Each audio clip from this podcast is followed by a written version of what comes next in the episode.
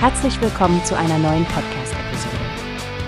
Diese Episode wird gesponsert durch Workbase, die Plattform für mehr Mitarbeiterproduktivität. Mehr Informationen finden Sie unter www.workbase.com. Hallo Stefanie, hast du den neuesten Artikel von Newspace gesehen? Es geht um die jüngsten Diskussionen der G7 und das Ringen um die richtige Wortwahl zu globalen Krisen. Hi Frank. Ja, das Thema hat meine Aufmerksamkeit erregt. Die Wortwahl in solchen diplomatischen Erklärungen trägt ja bekanntlich sehr viel Gewicht. Es ist interessant zu sehen, wie unterschiedliche Perspektiven auf solch brisante Themen zu einem Patt führen können. Genau das ist der Punkt. Der G7-Gipfel wollte den Konflikt in der Ukraine als Krieg gegen die Ukraine bezeichnen. Das zeigt doch ziemlich klar, wo sie Russland in der ganzen Angelegenheit sehen. Richtig. Und auf der anderen Seite wollte Russland lediglich von einem Krieg in der Ukraine sprechen. Das ändert die Verantwortungsdynamik und quasi die Narration des Konflikts, nicht wahr? Absolut, Stephanie. Und nicht nur das. Die G7-Länder wollten weiterhin den Konflikt im Gazastreifen als eine humanitäre Krise beschreiben, ohne dabei Israel direkt zu erwähnen.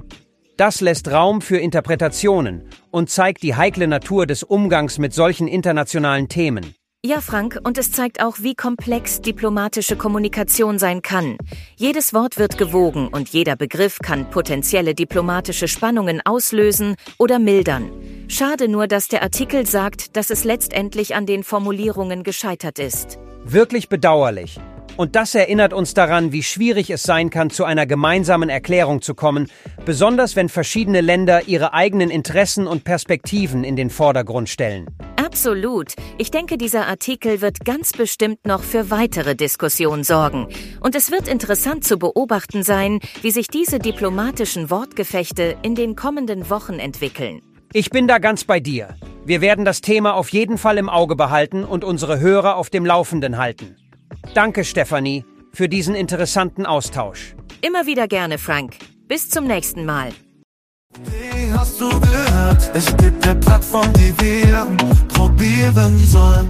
Workbase heißt die, hört dir das an.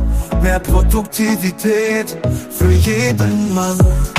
Werbung, dieser Podcast wird gesponsert von Workbase. Mehr Mitarbeiterproduktivität, hört euch das an. Www.workbase.com findest du alles, was du brauchst.